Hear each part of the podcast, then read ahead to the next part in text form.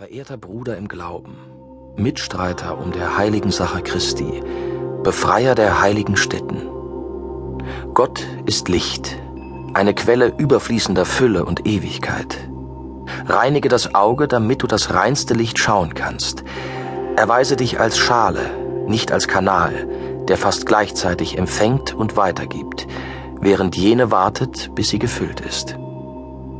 Wir haben heutzutage viele Kanäle in der Kirche, aber sehr wenige Schalen.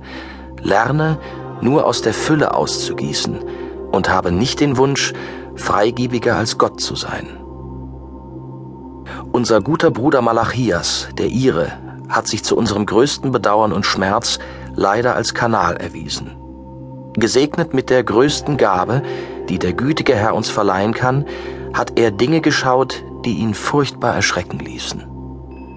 Doch anstatt sie in demütiger Ergebenheit und zu Gottes Ruhm zu sammeln wie die Schale, hat er sie aufgeschrieben, um sie so umgehend unserem lieben Schüler Eugen Dritten, der nun unser aller hochheiligster und geliebter Papst ist, zur Kenntnis zu bringen. Du weißt, mein Bruder, welche Liebe wir für den Iren in unserem Herzen tragen. Umso tiefer schmerzt uns, was wir zum Wohle der Kirche und um unserer heiligen Sache willen tun mussten. Der Ire war vor zwei Wochen zu Gast in unserer Abtei. Er befand sich auf der Durchreise nach Rom, wo selbst er den Papst über seine Schauungen und Prophezeiungen in aller Ausführlichkeit in Kenntnis setzen wollte. Bruder Malachias berichtete uns ungezwungen, was der Herr ihn in seinen schlimmsten Träumen erblicken ließ und welche er auf einem Pergament deutlich festgehalten hat, damit die Welt davon erfahre. Es ist ja das große Glück, den Wurm dann zu spüren, wenn er noch vernichtet werden kann. So jedenfalls dachten wir entsetzt, als wir aus den Worten des Iren all das hörten, was du, lieber Bruder, uns über jenes Geheimnis berichtet hast, welches du an den heiligen Städten entdeckt und welches wir mit aller Kraft und dem Beistand Gottes wieder zurück in den Besitz der heiligen Mutterkirche bringen müssen. So sprach Bruder Malachias auch von einer Insel des Lichts, und er beschrieb sie ganz genau so, wie eben jene Insel, auf der wir jenes Geheimnis in aller Ewigkeit verwahren wollten, sobald es nur durch Tapferkeit und göttliche Fügung in unseren Besitz gefallen sei. Bruder Malachias beschrieb das heilige Geheimnis in allen Einzelheiten, und er fürchtete es zu Recht als große Gefahr für die Kirche und die ganze Welt. Er sprach davon, dass dereinst in 700 Jahren ein Papst den Stuhl Petri besteigen und sich den Namen Petrus geben würde.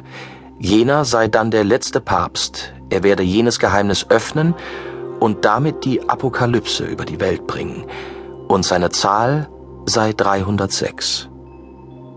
Aus diesen wenigen Andeutungen magst du ersehen, geliebter Bruder, wie nah Malachias dem allerheiligsten Geheimnis war um dessen Willen wir den König von Frankreich, die Fürsten von Ostfranken und Bayern und den Heiligen Vater von der Notwendigkeit eines neuen Kreuzzuges überzeugen wollen und wie entschlossen er war, es aller Welt zu enthüllen.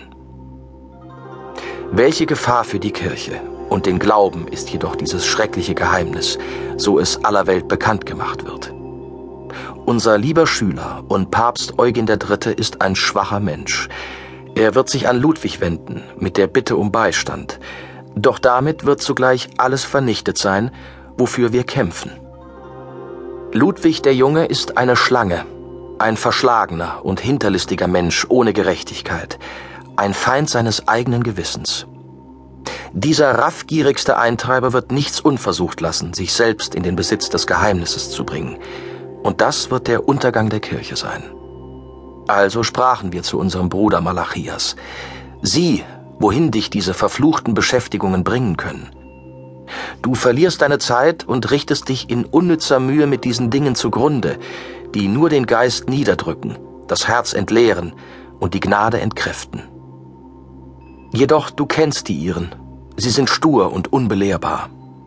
Malachias wollte sich durchaus weder durch unsere brüderliche Liebe noch die Vernunft des klaren Verstandes von seinem Vorhaben abbringen lassen.